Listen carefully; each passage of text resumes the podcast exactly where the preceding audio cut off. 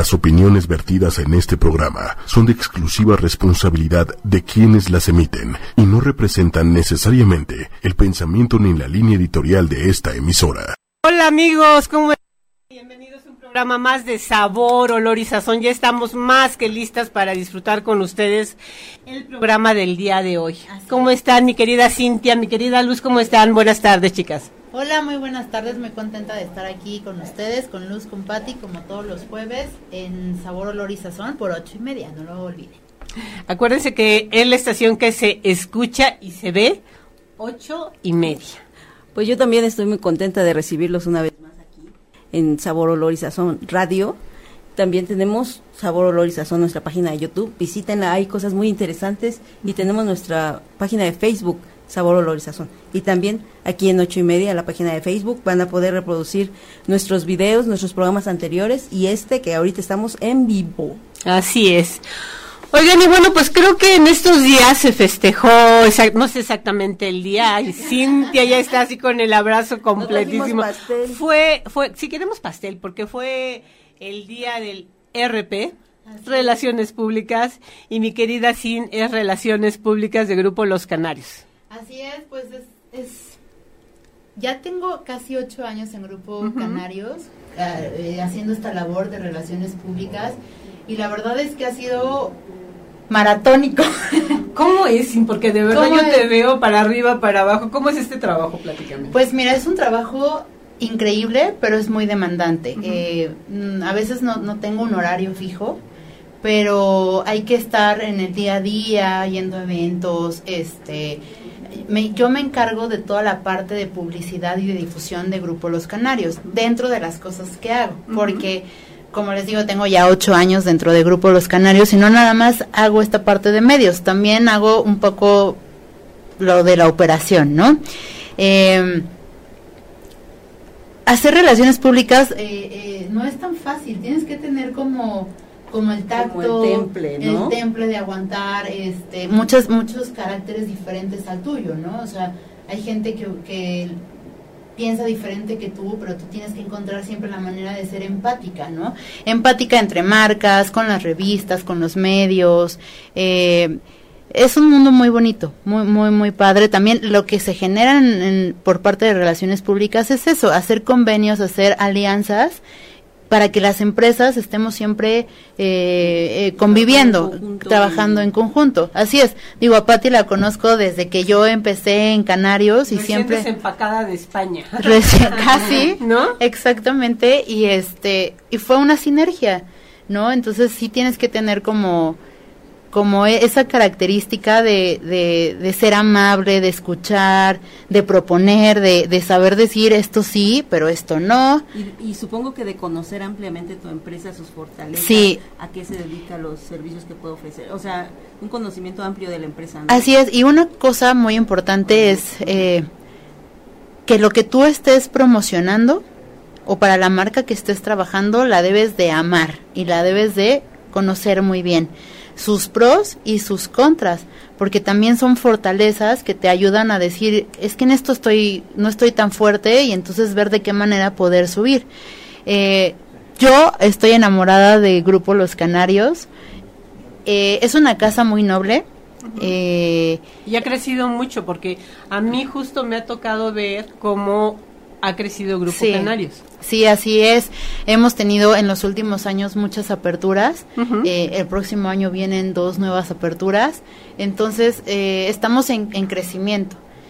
A pesar de que es un grupo muy clásico, eh, ya tenemos casi 25 años en, en, pues en, en el mercado, la marca Canarios. Este, Y con una historia muy bonita, ¿no? Porque alguna Sí. vez me acuerdo que Antonio este, nos platicaba por qué se llamaba Los Canarios. Sí, eh, originalmente se iba a llamar eh, Los Naranjos. El primer Canarios que hay es el, el que está en Guillermo González Camarena, Ujú. Canarios Santa Fe, y había naranjos, árboles de naranjos en la entrada, y había canarios. Entonces, eh, muchos de los clientes no habían definido el nombre, solamente estaban abiertos al público, pero no tenían como, como un nombre como tal. Entonces me contó a mi Antonio, que es uno de los socios, es mi jefe directo. Saludos. este, eh, me, me, compartió la historia que muchos de, había muchos niñitos y entonces decían, ¿a dónde quieres ir? A los píos píos. Entonces se le, le, le terminaron por llamar los canarios y esa es la, la historia, ¿no? De por qué el nombre eh, ahorita son 11 restaurantes. O sea, pero es un grupo porque son varios restaurantes. Sí, sí, sí. Es un grupo que tenemos cuatro marcas. Eh, la marca es Canarios, Odeón, Kingfish, que solo hay uno, está en Santa Fe, y la Cuchara de San Sebastián, que también nada más es uno, está eh, en reforma dentro del Hotel Marquís. Entonces, es un grupo muy bonito, el que yo les decía que yo, yo eh, de verdad, ahorita lo amo, no porque yo trabaje ahí, pero de verdad he visto en otros grupos de, restaurantes y estar en un restaurante, de verdad es un trabajo muy complicado y muy demandante, muy demandante. ¿Por qué? Porque normalmente cuando son días festivos, cuando hay puentes, pues es cuando más trabajo tenemos nosotros. Claro. Y un grupo, y este grupo Canarios es muy noble, ¿no? Eh, si yo veo que eh, los socios están siempre involucrados en las decisiones, los gerentes, somos la casa del sí señor, o sea, es muy difícil que te nieguen un producto, al menos que no haya, ¿no? O sea, si pides un pescado eh, que no lo tenemos, pues no hay porque no es temporada, ¿no? O porque no está bueno. O porque ¿no? está bueno, o productos de temporada. Siempre tratamos de tener los productos de temporada y somos de, no, pero tengo esto. O sea, siempre hay una opción y siempre tratamos de, de tener a nuestros clientes, a nuestros comensales, pues contentos. Tan es así que tenemos la fortuna de que de cinco días a la semana tenemos clientes que nos visitan tres o cuatro veces, están comiendo con nosotros, ¿no? Y hay algo muy particular que a mí me han preguntado siempre, así de, oye, y en estos casi ocho años, ¿no te aburres de la comida? Y hasta la fecha, hasta el día de hoy te puedo decir que no. Están innovando. Estamos innovando. Es un es un sazón muy casero. Nosotros no tenemos chefs de. son mayoras. son mayoras, ¿no? bueno, sí tenemos un chef al que queremos mucho y le ah, mandamos saludos. Que es Alfredo Albarrán, que nos debe de estar escuchando por ahí. Alfredo, te queremos, ¿eh? este. Sí, sí, pero me refiero que en el día a día son mayoras. ¿Cuál es la diferencia? Alguna vez lo comentábamos, Pati. La diferencia entre una mayora y un chef es que la mayora eh, tiene sazón de casa y que a lo mejor no tuvo los estudios universitarios que le avalan un título de chef.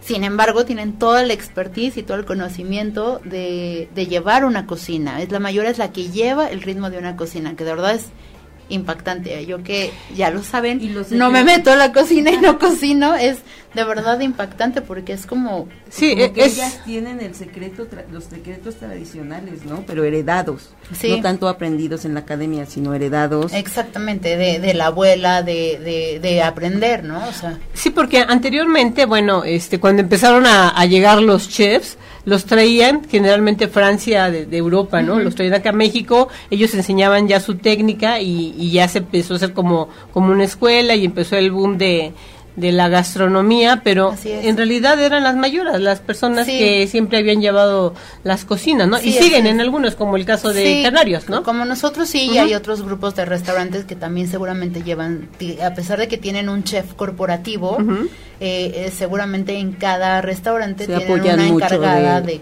cocina. sí, hemos visto, ¿verdad? siempre está el chef ejecutivo y una mujer o una mayora eh, como su apoyo principal. Sí, porque pues al final son las que día a día están en el restaurante y tienen que probar, eh, porque están el, el, encargado de sopas, el encargado de, de, carnes, de salsas, entonces ellas tienen que probar todo para decir, por aquí no, esto le falta, esto le sobra, así. Sí, igual que un chef ahora, también digamos, exactamente. ¿no? Más o menos sería lo mismo. Sabemos que el trabajo del chef al igual que del, del eh, los RP, es muy muy demandante. El, el, medio gastronómico es muy demandante. Sí, así es. Mucha gente dice, este, oye, qué padre trabajo. Sí, la verdad, la verdad es, muy, padre, es muy bueno. Muy eh, sí, pero es, sí también a veces es muy cansado. Sí, es demandante en horarios, en trabajo, están parados todo el día, con un estrés todo el día, con la responsabilidad de servir platos higiénicos, sanos, con ingredientes de la mejor calidad. O sea, es como muy estresante todo. Y en tiempo, además. Lo platicábamos la otra vez. además los problemas que se te presentan al día a día los tienes que resolver en el momento, no es como de, ay, lo dejo para mañana, no, o sea, tienes a lo mejor ahí un problema y hay que solucionarlo. Sí, supongo, por ejemplo, que un proveedor ese día no tuvo el producto y tú tu platillo que está en la carta no lo vas a poder servir es un gran problema, supongo. Sí, o sea, es, esos, esos ha pasado de todo, que viene tarde el proveedor, entonces hay que pedirle a los hermanitos que están cerca así de, oye, mándame, ¿no? Porque nosotros tenemos una característica, no tenemos eh, cámaras de refrigeración, tenemos refrigeradores, pero no cámaras de refrigeración, entonces nuestros productos siempre son frescos, se piden día a día, día a día, o sea, es impactante porque eh, normalmente todos los días tenemos una sugerencia nueva, todos los días en la sopa tratamos de llevar como un orden, ¿no? De este día vamos a poner sopa de fideo este con menudencias o sin menudencias, sopa de nopal, o sea, como que eso. Pero la sugerencia se hace diario, entonces tenemos, ahí tenemos que jugar, porque si no llega un proveedor con un con el producto que tú estabas esperando, pues con lo que tienes hay que solucionarlo y este y el proveedor de refresco y el proveedor de vinos y pues es todo es todo un tema. El otro día estaba platicando con unos amigos que también se dedican a, al catering, a Ángel y a, Lola, que le mando un saludo del grupo Tiffany, Tiffany Gourmet. Y me estaba platicando este Ángel que él trabajó con Guillermo Ríos, el eh, que fundó eh, Grupo Ambrosía, Banquetes Ambrosía. Fue un hombre, yo creo que para su época, este, con mucha visión empresarial, ¿no? Y a, una anécdota que me contaba es que él quería comprar un terreno, el de San Jerónimo, ¿no? Y no le alcanzaba y no le alcanzaba y entonces le decía Ángel, este se veía el letrero de se vende y dice que en las noches, bueno, no sé si esto lo puedo ventilar, pero ya lo está diciendo, ¿no? le decía, ¿sabes qué? Vas y te robas el letrero de se vende para que la gente crea que ya se vendió, ¿no? O sea, eso era un hombre empresario, ¿no? Y que en alguna otra ocasión, bueno, hasta que juntó el dinero y finalmente sí se pudo comprar el terreno, ¿no? Y que después en alguna ocasión también alguien le le pidió un, un, menú, pero en ese entonces, como en los ochentas, algo, no estaba tan de moda el foie gras, ¿no? Un cliente le pidió, oye, pues quiero mi banquete, pero que haya foie gras, ¿no? Y, y que Guillermo mandó a, a, una persona especialmente a comprar el foie gras a Francia en avión, dice, te vas, tomas tu avión, te lo traes y te regresas, ¿no? Así fue, así era, ¿no? Y mucha gente, o sea, yo creo que por eso destaca y por eso sigue, ¿no? Porque son como muy tenaces, son muy audaces. La verdad, eh, no es nada fácil el medio gastronómico, porque mucha gente cierra, vemos que cierra. Y, sabes también que pasa que una de las políticas de Grupo Canarios es la calidad en los productos, ¿no? Y eso, eh, muchos eh, que empiezan, como tú dices, que ponen un restaurante, no lo entienden y a veces no lo aguantan, ¿no? Porque nosotros la calidad del producto siempre va a ser la mejor. O sea, en eso no tengo ninguna duda y lo presumo así con mucho orgullo porque ellos prefieren bajar costos en otras cosas que en los alimentos. O sea, y eso es algo muy importante. Eso es lo que pasa luego cuando abren restaurantes que dicen, sí, voy a comprar todo lo mejor y de repente se dan cuenta de los costos, de los costos que hay que costear una receta. El proveedor no te cumple, hay muchas cosas. Hay, hay muchos factores y entonces eh, la gente también, la gente, ahorita tenemos una gran diversidad de restaurantes eh, que visitar.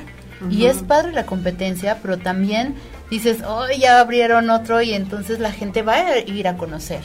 Pero si tú no ofreces cosas buenas, y supongo que la gente iniciar se va a ir, ¿eh? cuando ya tienes prestigio y tienes clientes, pues estás seguro que va a haber una venta, pero iniciar un restaurante debe ser muy complicado porque tienes que empezar a ganar un prestigio, a que la gente vaya conociéndote, a que a que llegue, tal vez no se llena porque como que tienes siempre sí y, y, eso es algo que no logran entender las personas que luego se aventuran a decir tengo esta inversión este y voy a poner un restaurante y, y, ya cuando te cuando te dicen es que a ver tú quieres tener eh, tienes que hacer una planeación tienes y este, tienes que estar ahí o sea me queda claro que tienen que estar ahí ¿no? y, estar este, visitándolo probando viendo eh, no es nada más de que yo lo pongo y hay que se haga cargo porque así no, no funciona. Y eso es lo que tiene mucho Canarios, que la gente, toda la gente está involucrada. en todos los en todas las áreas. Yo te digo hace ocho años empecé únicamente con la parte de convenios de intercambios de los medios de estar ayudando como en esta parte. Pero de repente me di cuenta que tenía que estar más en la operación para entender. Exacto. Y ahora pues ya desde hace como cuatro años yo hago la carta de vinos, yo estoy involucrada con los convenios de todos los destilados, de las barras, básicamente este, las dirijo yo, ¿no? Cada gerente eh, en su lugar, en su unidad, pues está a cargo de, la barra y de todo.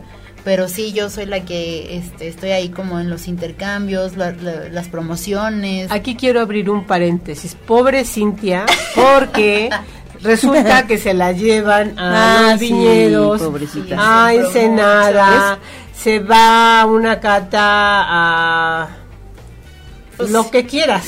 Cursos, ¿no? Además. Cursos, o sea, anda por todos lados. Muchas veces nos ha tocado que nos inviten también. Sí, también. sí, nos comparte. Es muy noble. este trabajo es muy noble, es muy divertido y, qué bueno que lo tenemos. Sí, la verdad es que sí y, y pues este sí, esta semana fue de relaciones públicas y todas las marcas yo creo que lo necesitan, ¿no? Eh, e, esto de hacer alianzas creo que es muy importante hoy en día. Antes no se utilizaba tanto. O sea, antes era como que no le daban tanta importancia, pero de verdad puedes lograr muchas cosas muy buenas para ambas marcas, ¿no? Sí, fíjate, eh, hoy vamos a tener un invitado que es Polo Soto. Él tiene, él es director de un festival eh, es Food, no, Feel and Food Festival. Ajá. Y este, yo decía, bueno, pues qué tiene que ver la gastronomía con el cine. El cine, pues tiene mucho que ver. Tiene mucho que ver. Yo eh, por ejemplo, cuando hay una escena de un banquete o la comida que está en la escena, muestra mucho del sentimiento, del ambiente que se está viviendo en, en, del guion, muestra mucho del, estado de ánimo del protagonista. Eh, la comida como que es un recurso para los directores muy importante y dice mucho de, de, las emociones, del, del guion, de lo, del desenlace. Por ejemplo, viene a mi mente eh, una muy clásica que en México conocemos muy bien como Agua para Chocolate. Ay, qué hermosa película. Película clásica de, gastronomía, donde las sensaciones, los sentimientos de ella, de la, protagonista, los transmite a través de, los platillos que ella crea. Además, muestra mucho de nuestra comida tradicional. Es una película con la que nos identificamos mucho. Eh, muestra mucho de una, de una familia convencional que por cuestiones de tradición llevan a una mujer a, a un sentimiento de desesperanza. Y entonces todas esas cuestiones las, las transmite mágicamente, es, es una película un poco este fantasiosa, pero sus sentimientos los transmite a todos los comensales y los comensales por razones que no entienden, empiezan a tener sensaciones raras. Oye, yo, yo creo que no nada más es mágicamente, yo creo que sí tiene algo que ver, incluso en la, no sé si recuerdan la película de Ratatouille. Ah, sí, Ratatouille es otro gran ejemplo. El crítico de gastronómico que va y finalmente se da cuenta que es un, pues una rata la que le está cocinando y, y, él cuando prueba esa ese ratatouille, precisamente el plato de ratatouille, este lo transporta a su niñez. Yo creo que eso es lo bonito de la gastronomía, ¿no? Que te transporta a épocas este donde tú ibas a casa de la abuela o tu mamá te cocinaba tu platillo especial. Sí, son sentimientos. Son sentimientos, ¿no? Son es, es lo bonito, son nostalgia. Te venden, o sea, te dan eso, la gastronomía te da eso. Sí. Nuestros amigos que están escuchándonos, ¿qué, ¿qué opinarán de todo esto? Ay, escríbanos. Vamos a ver Escríbanos ahorita en ocho y media en Sabor, Olor y Sazón. Recuerden que estamos en vivo por si tienen algún comentario, pues que nos hagan saber qué, este, qué opinan. ¿Qué opinan? Eh, qué películas se, están se acuerdan sí, hay eh, muchas eh, hay muchas bueno regresando un poquito quería decir de lo adverso bueno de la versión que puede transmitir una rata en la cocina es que si yo pienso una rata en mi cocina, bueno, me muero. antoja. Pero lo llevan parte muy romántica. lo llevan a la parte de comedia, a la parte de fantasía y esta ratilla tiene sensaciones y un gusto especial que no sabe cómo explicarlo. Entonces, hace suyo el el personaje del cocinero y es muy padre cómo va mezclando sabores y cómo va ganando prestigio un cocinero que talento mucho en la cocina no tiene. Otra película que tal vez es un ejemplo es una que se llama que se llamó en México una buena receta que es eh, Bradley Cooper. Ay que además está guapísimo ¿eh? me acuerdo muy bien de esa película. Que es la historia de un chef que se llamó Adam Jones que tenía gran prestigio en, en Francia en París y tuvo eh, en Francia por su por, por sus méritos dos estrellas Michelin, pero al mismo tiempo el mundo de las drogas lo absorbió, este era problemático, tenía un carácter muy malo y todo eso lo llevó a la bancarrota y a la derrota. Entonces va a Londres y hace todo por recuperar ese prestigio, por recuperar su lugar y por una tercera estrella Michelin. Entonces este este este Adam Jones, este chef, ganó tres estrellas Michelin, pero su historia es de, de altibajos y de entender que pues la arrogancia no te lleva a gran cosa, ¿no? Puede ser el mejor, pero si no eres tan bueno con la gente que te rodea, porque no eres tú solo el que logra el éxito, sino tu equipo de trabajo. Y Cintia, ahorita hablando de, de, Grupo Canarios, creo que ha sido un trabajo en equipo. Así es.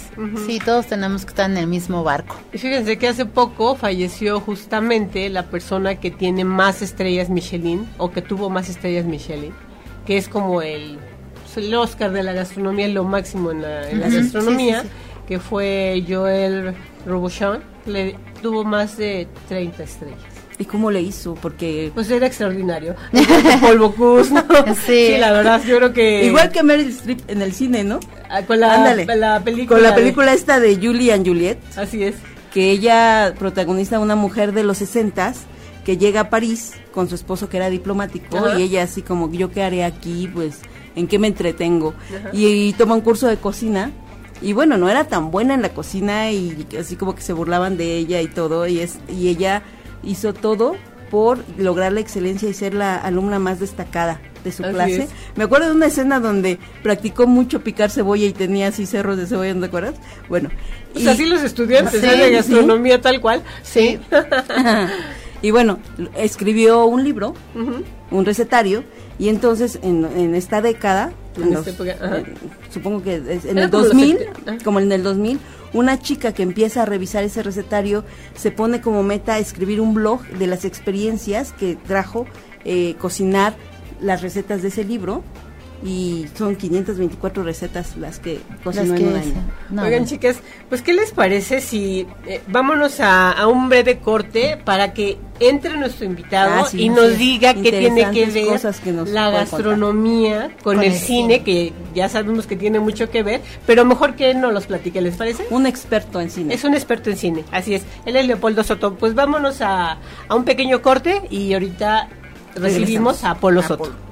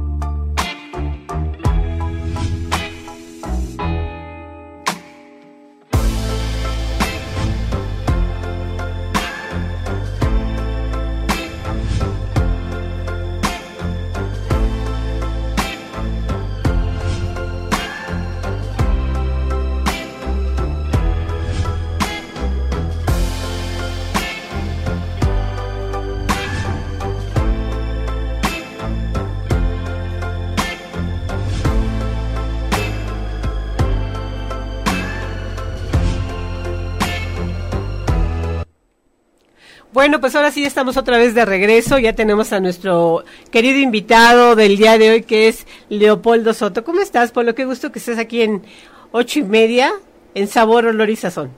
Pues sobre todo me da mucho gusto saludarlas ver tres expertas que mm, realmente... Más o menos, más o menos. más o menos. En diferentes facetas. Que nos gusta comer, eso Día a día, tú haciendo reportajes y narrando eh, lo más sobresaliente de en todos aspectos, viendo por dentro el mundo gastronómico. Entonces, te agradezco mucho esta invitación porque sé que es una labor que llevas décadas haciendo. Sí, ya llevamos un ratito ahí haciendo esto. Oye, Polo, tú eres el director de un festival que tiene que ver con la gastronomía, con el cine. ¿Por qué no me platicas un poco qué es? Ah, bueno, este año cumplimos 13 años de celebrar Huatulco Film and Food Festival, un festival dedicado al cine y la gastronomía como identidad cultural. Dos artes, dos expresiones humanas dos valores culturales que tienen mucho en común. ¿Cómo es que se te ocurre que inicie este proyecto? Pues eh, yo pues desde pequeño empecé a sacar fotos 10, 12 años y me involucré en el cine, particularmente con Ismael Rodríguez y con Roberto Gabaldón, porque sus hijos habían sido mi compañero de primaria. Y pues después de hacer la tarea pues a ver películas y son eran los únicos que tenían no había ni video ni nada o sea tenían su proyector de 16 milímetros pero en su mayoría cada quien tenía su, su propio acervo. En casa de don Ismael pues veía nosotros los pobres ustedes los ricos toda su filmografía pero no nos cansábamos de verla. Y por su parte Gabaldón, pues también Macario, El Rebozo de Soledad, excelentes copias en 16 milímetros y te vas involucrando, gustando, pero sobre todo las charlas de sobremesa y la cocina, por ejemplo, Ismael Rodríguez era un gran cocinero. ¿Ah, sí? ¿Así? ¿Ah, Le encantaba cocinar porque él de niño, bueno, había participado en la cocina porque tenían una panadería. La familia tenía una panadería que se llamaba La Miniatura, que todavía existe, por Doctor Ría de la Loza, y hay otra frente al Cine Metropolitan. Y pues sin querer, pues él se involucraba haciendo panes, cocinando, y por eso él decía que para él era más fácil, como él venía de repostero, que son unas porciones más exactas, unos tiempos de cocción más precisos, pues era más fácil corregir una salsa de algo salado que algo de dulce de pan, ¿no? Porque ya no te levanta. Ahí no hay manera, ahí, es muy celosa la, la, panadería y la pastelería, ¿no? Todo lo que... Exactamente. Y son cosas que se le quedan a alguien tatuado de por vida y don Roberto le encantaba la paella. Su primer película, que fue el primer Ariel, fue para una película del gran valenciano que hizo Sangre y Arena, de Blasco Ibáñez, que se llamó La Barraca. Y obviamente, pues, todos había grandes actores valencianos, por eso la ambientó también, y todos muy aficionados a la paella. Yo me acuerdo de entre ellos, don Paco Llopis, que tenía un restaurante en Plaza de la República, donde ahí había más toreros que en la Plaza México. Todos los que llegaban se reunían y él pues una leyenda y todo esto, unas grandes tertulias, imagínate qué calidad de paellas, ¿no? Y sin querer te vas involucrando y Alex Phillips Jr. que él me dio un corcho que en una sobremesa le había dado Luis Buñuel doblando la imagen ah, que es el premio que damos. bueno, ese se lo dio en una sobremesa que le gustaba comer y después tuvo un restaurante en San Miguel de Allende cuando ya prácticamente se había retirado este Bistro Market se llamaba. Y muy bueno o sea a, todos los cineastas les da por hacer restaurantes. Juan Ibáñez muy muy cercano amigo hasta llevar sus cenizas a Acapulco a tirarlas al mar. Él fundó el Perro Andaluz que cuántos años duró no una leyenda y es un homenaje a Luis Buñuel por la película. Y entonces desde ahí dijiste, yo tengo que hacer un festival. Pues sí, o sea, pláticas de sobremesa con Juan Ibáñez, con Adela Fernández, que fue al festival, que era parte del festival, que a mi juicio tenía la cocina más bella que hay en la Ciudad de México, la, del, la de la casa del Indio Fernández. Toda de azulejo de Talavera, hecho con demoliciones que le había hecho el arquitecto Parra, y ahí nació la casa del Indio Fernández en la cocina. O, sea, que primero empezaron por la cocina. Sí, exacto, la cocina y ya después de ahí fueron creciendo y es bellísimo. tú tienes historias bien bonitas, entonces de ahí nace la, idea, oye, ¿por qué no hacer películas que tengan que ver con esto? Y ya después, sobre 2006, cuando desaparece la cooperativa de Excelsior, que yo estuve 27 años en Excelsior, y... Tú de jovencito escribías. También, no, sigo escribiendo, sí. Sí, pero desde muy jovencito. Sí, sí, o sea, él, mientras nosotros estábamos en la secundaria haciendo tarea, Polo se salía. Ya, se, ya me diciendo que soy un viejo. No, no, no, no, para nada. Lo que, lo que quiero decir es que Polo siempre como que traía esa inquietud. Sí, de escribir. A mí me, más que todo, publicar fotos. La primera en la revista Hoy. Ajá y después pues, quería seguir publicando, pues oye, sacas fotos y lo que quieres es publicarlos y eh, después Amalia Hernández me pidió un retrato de Pilar Rioja que se publicó en Excelsior, pero como ilustración, ¿no? Como en boletines de prensa, pero todo es bueno. Y más adelante Guillermo Chao de Bergueño, un gran periodista, le hice un reportaje a Pedro Coronel y me dice, bueno, yo te ayudo, te escribo parte del primero y del segundo y ya después tú te sueltas, ya te corrijo, entonces ya de ahí pues ya, ya hacía texto y fotos para publicarlo más fácil. Así lo que me interesaba era publicar las fotos, pero en esos reportajes tuve la suerte de conocer a Pedro Coronel, a Juan O'Gorman, que te contaba historias, pero pues, era aprender, o sea, después a ponerse a leer después de, las entrevistas, me rebasaban desde luego, ¿no? Pero sí tuve mucha suerte y lo publicaba con Bambi en la sección B de Excelsior. Ya después que publiqué más pasé al suplemento dominical al magazine dominical, que era lo que todo el mundo leía Excelsior, no había otro periódico, era como era lo mejor, el periódico serio, la pauta y el domingo y en la sección de color.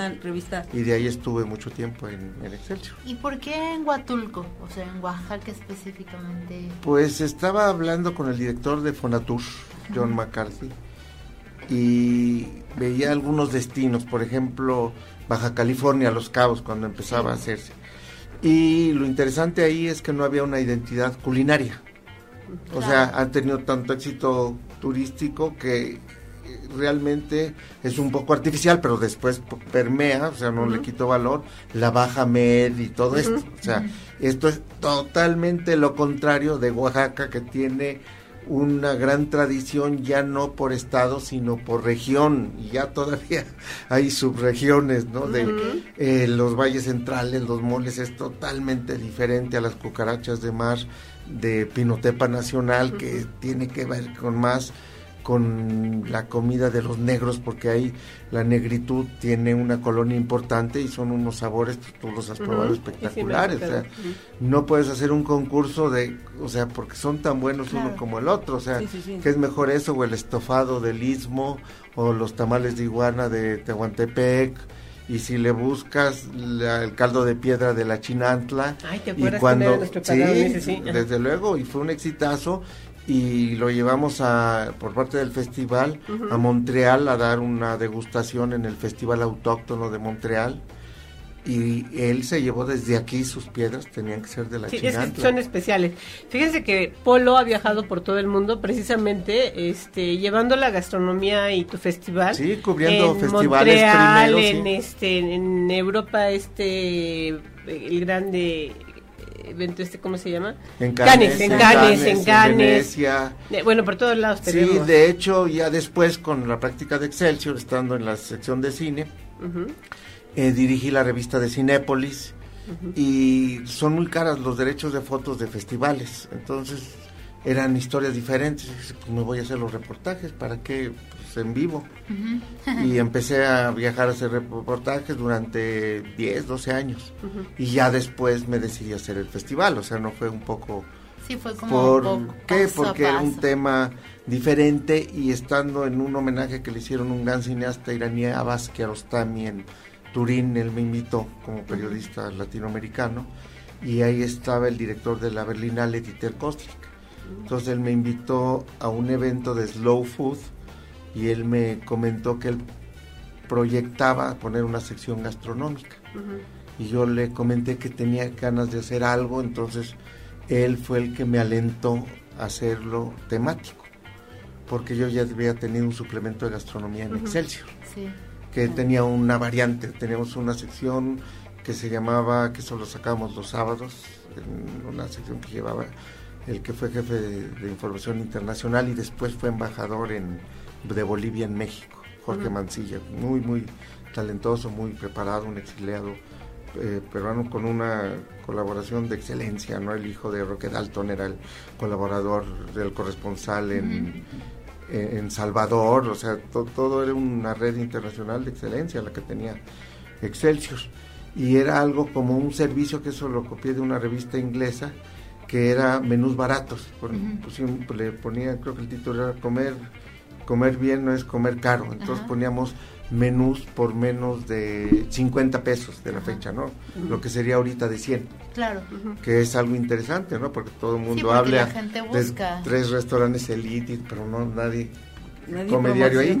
Pero donde comes diario también puedes seleccionar y hay muy buenas opciones y llegas a conclusiones que, por ejemplo, la típica comida corrida mexicana, que en Colombia les dicen el corrientazo, pues está muy bien balanceada. Sí. Que una este caldo de pollo o sopa de, verdura, arroz y arroz con un huevo que aparte es ah, bien sabroso, ¿no? Sí, claro. de restaurante, pero aparte tiene proteína, luego de plato fuerte verdolagas o, cerdo porque aparte es, la parte tradicional, ¿no? Sí, y la comida de cantina podrías decir que es, de la mejor cocina en ese tiempo, porque ¿qué es lo que hace la diferencia? La botana. Claro. Digo, la, la bohemia te va a servir o la superior, la, cualquier cerveza te sabe igual en una que en otra. Pero lo que hace diferencia es la comida. Entonces, tienen que ir contra el presupuesto, pero tiene que ser sabroso. Esto sin querer es un menú de, de una gran selección, ¿no? Y todavía hay grandes cantinas donde eh, bueno, quieres algo más eh, interesante, bueno, pagas un poquito más, ¿no? Pero lo que te dan de botana por tres, cuatro cervezas y todo eso, generalmente es muy sabroso. porque si no es buena, no, no va la gente. El mexicano tiene muy buen es abundante, la botana siempre es abundante. Yo digo, ¿cómo Nos han platicado, ¿verdad? sí, mucha experiencia, no, aquí probamos de todo, la verdad. Este, es muy abundante y tú compro tres cervezas y como bastante bien, ¿no? Sí, y la torta de cantina, pues ¿Cómo así le, llaman. ¿Eres experta? digo, la no, no, parece que nosotros no somos los expertos, las expertas, los expertos son ellas, ¿no? pero digo, ¿cómo le hacen para los costos? ¿Y qué tipo de películas, este, me, imagino que son el tema gastronómico? Sí, por, por ejemplo, el cine mexicano. Eh, el mexicano pasa tanto tiempo en la mesa que es imposible sin que salgan los pleitos de Pedro Infante con su papá en la oveja negra, eran en la mesa. que porque le había ganado el lugar y, que, la, sopa se había trapo y o sea, eran verdaderas discusiones, pero aparte son de la vida real. Pero siempre no pasa años sin, sin que haya una gran película. Hace como tres años me buscaron de una revista coreana, se llama Dining, para preguntarme del festival y que le diera una reseña de películas mexicanas que tenían que ver con gastronomía o y un panorama mundial. Y le dije, bueno, esperando hay unas tomas de los hermanos Lumière, una mamá amamantando al hijo. Un acto muy humano, que tiene que ver con la gastronomía.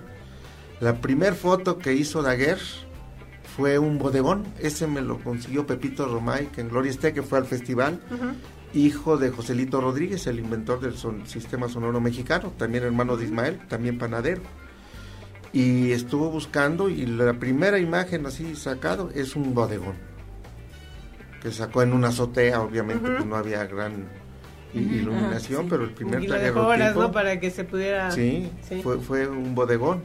Y Chaplin no puedes hablar de Chaplin sin hablar de gastronomía. Sí. Tiene un como que, a ver, por ejemplo, unas vistas, ¿no? Que le llamaban en la época, que eran películas como 10, 15 minutos. El inmigrante que va en un barco. Después ah, yo creo que eso lo puedes ligar. Yo te paso los links. Y van en un barco y están de frente comiendo. Entonces, cuando van las olas hacia un lado, el plato le cae al que está enfrente. Entonces, viene al revés y le cae al niño y empieza a comer y todo esto. Esta es una de estas. Y tiene otro que invita. Siempre había una historia de amor invita a una chica que no tenía dónde comer y él pierde el dinero, entonces está sin un peso y está viendo cómo robarse la propina del otro. Y todo ah, que te hace reír sin ningún diálogo de una manera increíble. Y cuando conocí a la hija de Chaplin en Cartagena, a Jane. Le hablé del festival y encantada hasta se sacó unas fotos con la camiseta del festival y todo esto. y si no ha venido es porque no ha coincidido los tiempos, ¿no? Porque es muy, muy amable.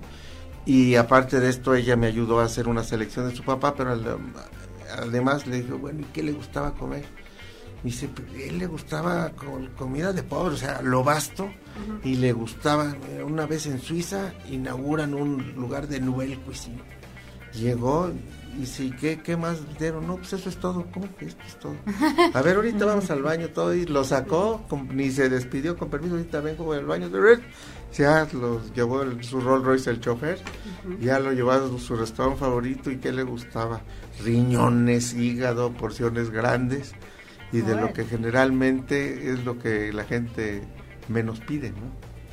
Eh, es que es lo que estábamos platicando hace ratito, ¿no? Que yo creo que la comida pues es también lo que te recuerda, ¿no? Las experiencias que te dejan de tu infancia o de tu ámbito familiar, no sé, también mucho tiene que ver con eso. Sí, Buñuel en sus memorias dedica todo un capítulo al comer y al beber, los martínez. Oye, Poli, ¿cuándo es el festival? Es en noviembre. En noviembre, todo, ahorita ya. todos los años es en noviembre. Sí. ¿Por qué? Porque es la época, es el trance entre la temporada baja y la temporada alta. Todos los festivales, incluyendo Cannes, es en mayo antes de que empiece la temporada alta, ¿no? Pensando en los hoteles que te hacen descuento, si están llenos no te los van a hacer. Y esto es uno de los problemas que había en Los Cabos, que es lo que me dijo McCarthy cuando era director de Fonatur. El problema de ellos, entre comillas, es que están llenos los hoteles. O sea, tuvieron sobrecupo desde antes de nacer, por así decirlo, ¿no? Es un destino privilegiado. Y obviamente hay un festival, pero obviamente tiene unos costos muy altos pero todos los festivales, Málaga también está en, es un, tienen como, como un denominador que es un lugar turístico, que los festivales nacen, Venecia, que fue el primero, era para promover el destino de Venecia. Déjame interrumpirte nada más para saludar a Chispa Larcón, a Rubén, el zar de las tortillas que nos está viendo desde... Ah, mire qué bien. Saludos. Eh, eh, Delia Guzmán, Jacqueline Guzmán, Víctor Zárate, saludos Pati, muchas gracias por seguirnos y por estar con nosotros. Ah, ya ven. Ya, muchas gracias. Continúa. la, próxima invitación, eh, a ver si transmiten, porque ya algo que les había comentado a ustedes, ya hice una pequeña sede del festival, que ustedes conocen la casa las quiero invitar a comer y la chef es Rosalba Rivera, que tú conoces. Que, es una gran chef eh, pastelera. que nos hubiera encantado que no pudo venir el día de hoy, la teníamos invitada, pero... Le vamos a dar otra oportunidad. Le daremos... no, estaba amasando porque ella no le gusta amasar con batidora con esa mano. no, hace unas cosas extraordinarias, Rosalba. La verdad es que yo creo que sí es una de las mejores que tenemos aquí en, en México. Sí, de verdad este y, y bueno hemos visto cosas de ellas cuando hemos ido a, a cenas en, en ah, una figura de chocolate impresionante no Pati en una de las cenas sí sí sí también. Entonces este en Shiraz ella es la y este, ella y su hermano, eh, sí, de, de, coordinar todo eso. De hecho, eh, este año su hermano, no me acuerdo. Ganó, va, va a la Copa de Repostería donde tú ibas a ir. Deberías de ir este año. Hicieron, sí, que nos inviten, por favor, Sira, queremos ir a cubrir el evento. yo, yo, hago todos los lanzamientos. Oye, tú ya has hecho grandes coberturas. Tú también tienes una historia de periodismo desde la Septién García. Bueno, sí, ya, un ratito nada más. apenas ayer salí de la escuela.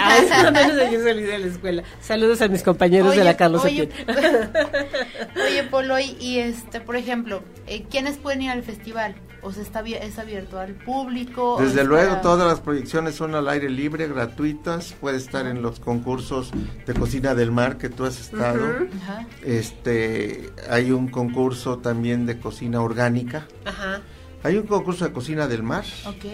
De paella, que es algo muy asequible a todo mundo. Okay y, la hace cada uno con su toque. Exactamente. Y hay unos celos, ¿verdad? Eh, hay, hay, algo que es muy difícil y ustedes me van a entender, es cómo conformar el, jurado. Y ella le consta siempre procuramos tener en un caso eh, Miguel Ángel Quesada, que iba por el Bocus de Oro y ganó dos años consecutivos el Abastur, o sea, alguien de mucha reputación, Frédéric Bergerot, hijo del fundador del Café de París y con una trayectoria, pues hay la cátedra Bergerot, ¿no? En el César en el Centro de Estudios Superiores de San Ángel. El papá fue el que abrió las brisas de Acapulco, o sea, chefs de mucha reputación. Diana Kennedy, que pasó algo muy curioso porque había dado un premio a un pescado y le pregunta, ¿y qué pescado fue? Y le dice, blanco del Nilo. Oh, no. te tengo que descalificar, no es un pescado que hubiera habido en la época prehispánica. Sí, porque pero fue un campeón de comida prehispánica. y se fijan en todo, ¿no? Y todo Además es gente que investiga mucho Diana Kennedy. Este. Y le quitaron su premio. Ay, sí, yo ya preocupado. No, no, no se lo dieron. O sea, fue un premio, pero, realmente la, son muy estilos. Porque me supongo que tienen ciertas bases para los concursos. Sí, que todo sea ingredientes prehispánicos, claro. Podía haber sido el pescado o no, pero él Sí, pero no. Ahí fue cuando en esa ocasión fue Juan de Dios para hacernos el caldo de, de piedra. Sí, sí, sí. ¿Verdad? Sí, sí, sí. Y además esto es como todo un ritual, ¿no? dices, oye, bueno, de verdad nosotros tenemos mucha siempre hablamos de la riqueza gastronómica y cultural. Gachupín de Dios. César Gachupín de Dios. ya, estaba cambiando el nombre, ahorita me iba a hablar para. No, pero la verdad es que Polo es una enciclopedia. No, Polo es una enciclopedia. No, o sea, hay que hacer. Digo, yo nunca he fungido como jurado porque no tengo los conocimientos, pero si pones chefs serios como el que fue al Bocus de Oro, que de verdad es asombroso, prueban y aquí le pusiste tal ingrediente, tal ingrediente y lo otro es jengibre, ¿verdad? Sí.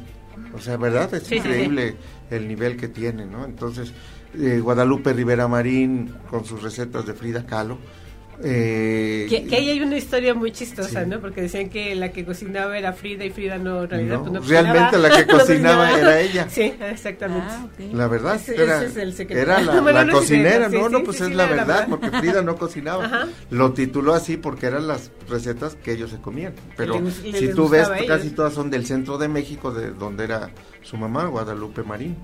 Ah, mira. Entonces son del centro de México, casi todas ellas.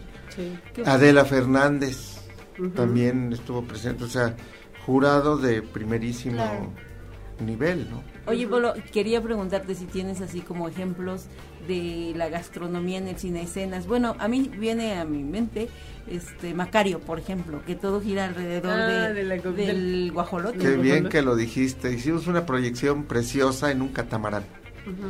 Y la presentó Gabriel Figueroa Flores, el hijo de don Gabriel Figueroa y él dijo que esa película significaba mucho para él. Bueno, para la familia Gabaldón también fue la primera película mexicana nominada al Oscar. Una gran historia, y dice, la historia es de B. Traven, porque no sé quién, por qué le ponen Bruno Traven, ¿no? Siempre no B. Traven, que por cierto vivió en mi casa. Ah. ahí estaba ah, con, robando su anonimato y ahí escribía sus guiones donde después fue el estudio de Gabriel Figueroa, donde él te recibía, platicaba, te hace, daba un, un café que él le gustaba de esa de prensa francesa. Que ahorita está muy de moda, ¿no? Gabaldón lo tomaba de calcetín. Cada quien a su manera, pero sí, buen café. ya tenía su porción así. Y dice, fue de las últimas películas en blanco y negro de mi papá, porque ya era a finales de los 50 y hay una escena pues donde están todas las velas prendidas, ¿no? En el que es preciosa, en las grutas de Cacahuamil. Y una gran película de Gabaldón, la primera nominada al Oscar y se conjunta la historia de Betraven, Figueroa, Gabaldón, López Tarso. Y ahí empiezan a reconocer el cine mexicano en Estados Unidos. Eh, al año siguiente fue Ismael Rodríguez con Animas Trujano, que tiene algo, Toshiro Mifune siendo de indio oaxaqueño pero lo curioso es que a mí me lo contó Ismael y antes de morir no se le olvidaba. Yo no dudo que la de Bergman haya sido mejor que la mía, yo admiro mucho a Bergman, pero hubo jurados que no se tuvieron, tomaron la molestia de ver mi película, porque yo sé quién y los de Ana Barbera, los, de los dibujos animados, le mandaron una carta que ellos habían votado por su película y todo y les dieron mucho coraje que otros jurados no habían estado presentes en esto, pero qué bueno ahorita estos reconocimientos a Cuarón, a González Iñárritu, del Toro, sobre todo, que creo que es el que abrió la brecha. Más que merecido, o sea, del Toro desde el primer, el laberinto del fauno, el primer fotógrafo eh, que ganó el Oscar fue Guillermo Navarro, ¿no? Su director de fotografía eh, de cabecera, ¿no? O sea, qué bueno que desde entonces se abrió esa brecha. Yo creo que las dos películas son tan grandes en su momento unas como otras. Pero finalmente, si me dices escenas, ciertamente Macario y el Pavo. Ciertamente yo creo que Ismael eh, Rodríguez dirigiendo a Pedro Infante, a la pelea padre-hijo, e quien tomó mi lugar. Papá, que no ve que el lugar del padre es sagrado y acaba cacheteándolo y todo por cómo es la, mesa. su Pedrito Chávez Special, todo está en el inconsciente del mexicano, ¿no? Y que eran, que eran de todos los sabores. Y además sí se lo tomaba, porque creo que era muy tragón Pedro Infante. Pero aparte, vamos una dos décadas después, o un poquito más, como agua para chocolate, después de la Dolce Vita de Fellini, fue la película extranjera, no, este, más vista en Estados Unidos. Como agua para chocolate es un clásico. O sea, no puedes hablar de cine gastronómico sin, Macario y sin como agua para chocolate. Sí. Pues Eso es importantísimo. Cuando está cocinando y está llorando, ¿no? Y que hace que todo el mundo llore y no La cebolla. Y, ya le sabe amargo y todo. Pero oye, sí es cierto, porque muchas veces, incluso yo cuando vamos a cocinar, sabor, olor y sazón, vamos a, a las cocinas de los chefs eh, ellos mismos lo mencionan, dice, es que sí es cierto, dice, a veces la, la comida no te queda porque pues vienes triste o porque vienes, este, te pasó algo y de repente pues no te quedó, es cierto, o, uno mismo, ¿no? Cuando dice empatía así de, pues estabas enojado, ¿por qué pica tanto, ah, no? O sea, es que de, verdad, sí pones la emoción en lo que estás haciendo. y Arcelia Ramírez también ya es parte del festival, le encanta ir año con año y ella estuvo con, con agua para chocolate, acaba de ser una que se llamó mole de olla, cilantro y perejil. Cilantro y perejil también, sí, muy padre. Y además muy accesible también. Sí, muy linda, o sea, lo dulce que es, lo transmite, o sea, debe ser buena cocinera.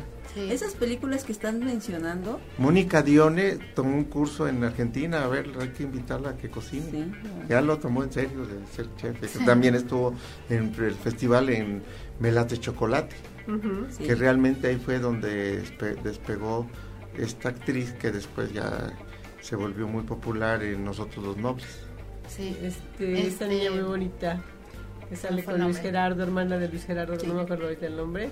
Sí, pero sí, o sea, el cine y la gastronomía pues siempre van y, eh, e iba a mencionar que esas películas que estás mencionando, como Agua para Chocolates y Dentro y Perejil, son películas que como que venían a reivindicar otra vez el cine mexicano, ¿no? Después de una década, de dos, de una década de cine como que de muy baja calidad, unos guiones muy malos, unas técnicas muy malas. como agua para chocolate, pues eh, eh, es, una obra maestra del cine, de verdad. Para yo tuve el privilegio de trabajar con él en Zapata y el fotógrafo quiere mucho a Arau, Vittorio Storari, para que trabaje con alguien no es nada fácil. Él ganó Oscar por Apocalipsis ahora, por El último emperador, por Reds de Warren Beatty, de, o sea, de los grandes, grandes directores de fotografía del mundo.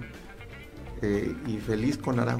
Mm. Oigan, y felices nosotros porque ya se nos fue la hora, pero antes de irnos, Polo, por favor, danos tus redes sociales para que nuestros amigos que nos están escuchando y viendo el día de hoy te puedan seguir, sepan más del Festival de, de Huatulco.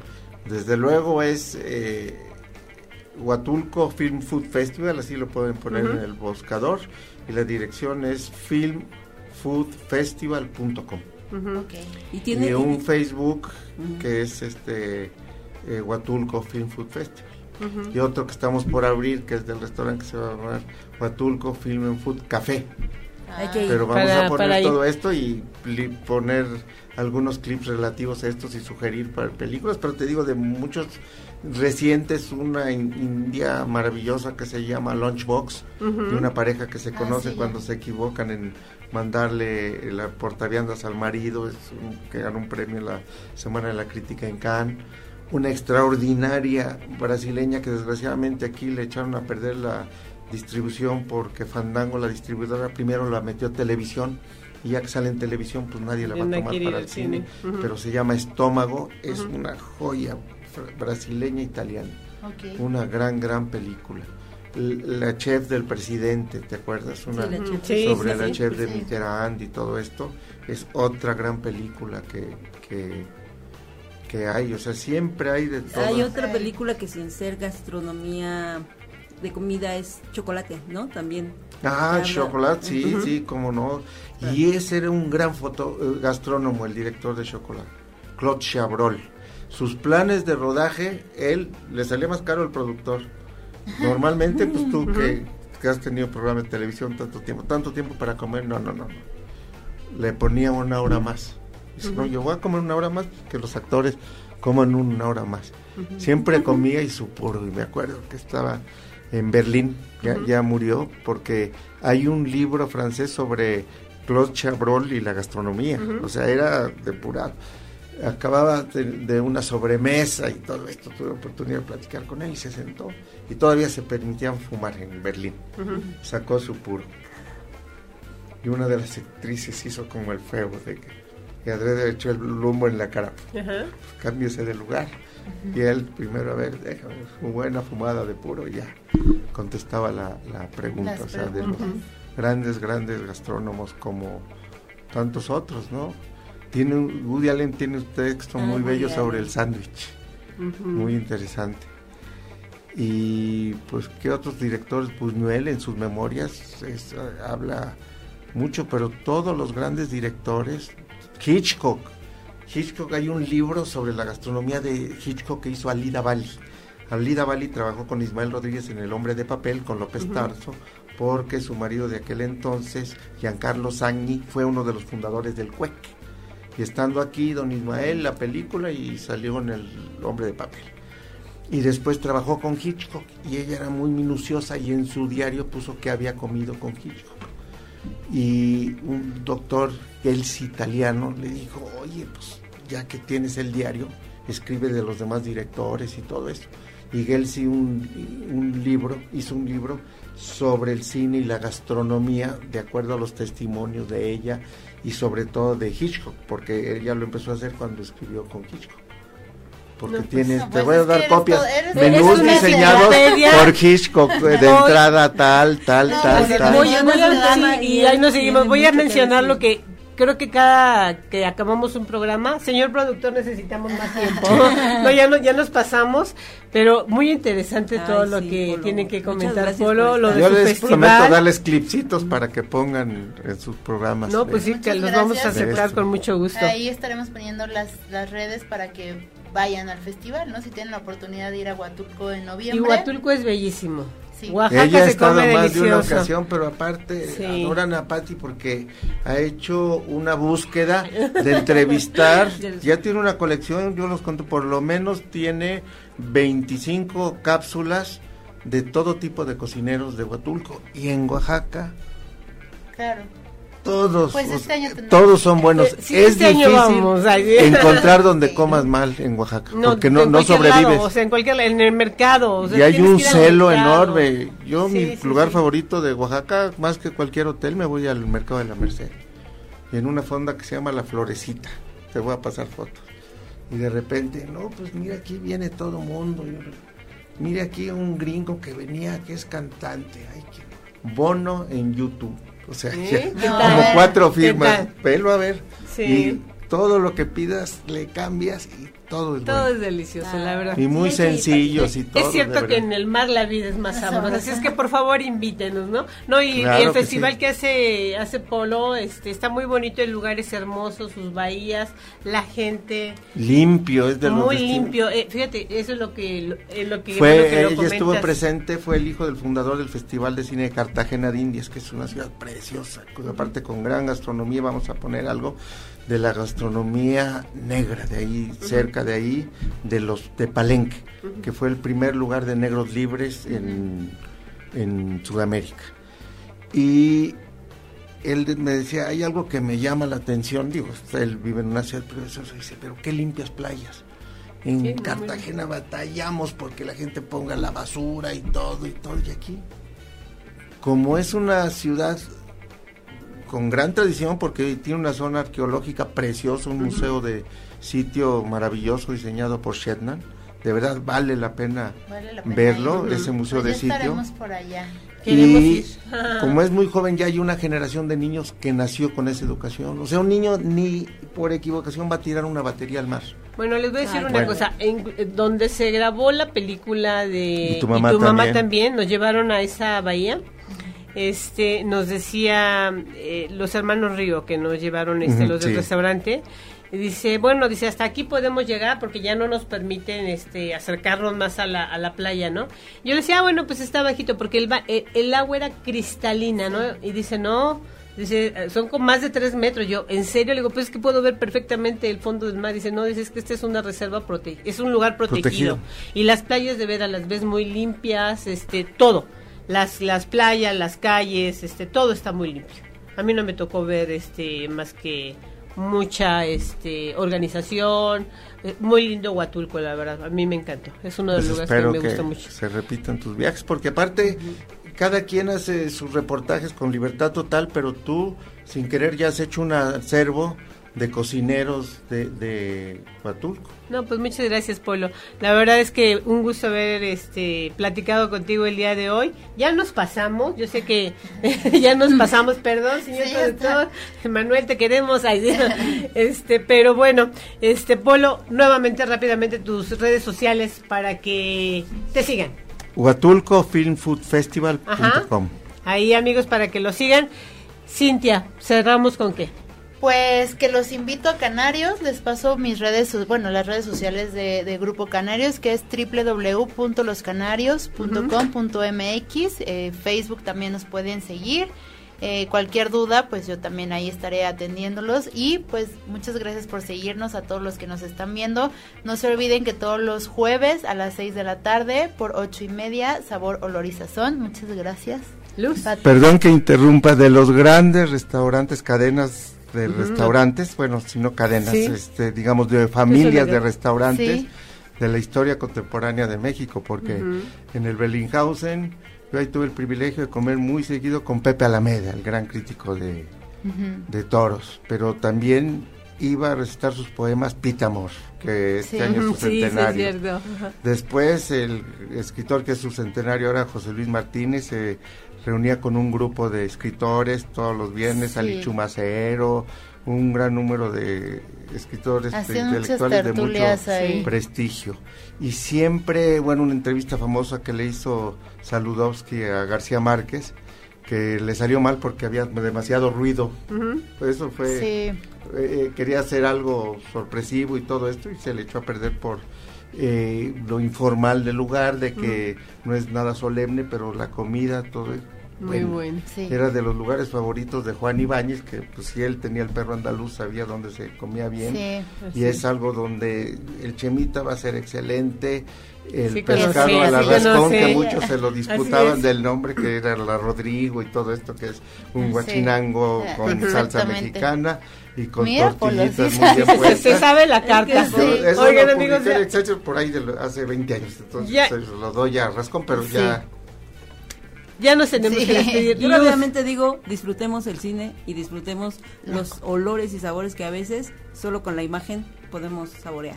Y yo creo que algo de lo que no nos debemos de, de privar es de comer bien y tener buenas charlas como la que tuvimos el día de hoy. Muchas gracias, a todos los que el día de hoy se conectaron con nosotros, nos mandaron saludos. Víctor Zárate, gracias por escucharnos, te tenemos que invitar, te andábamos buscando porque queremos grabar contigo, ya te mandé el mensaje. y gracias a todos ustedes, amigos. a Martín también saludos. También Martín ya me escribió, me dijo que quiere venir al programa, lo vamos a invitar con mucho gusto. Todos son bienvenidos aquí al programa, muchas gracias por escucharnos.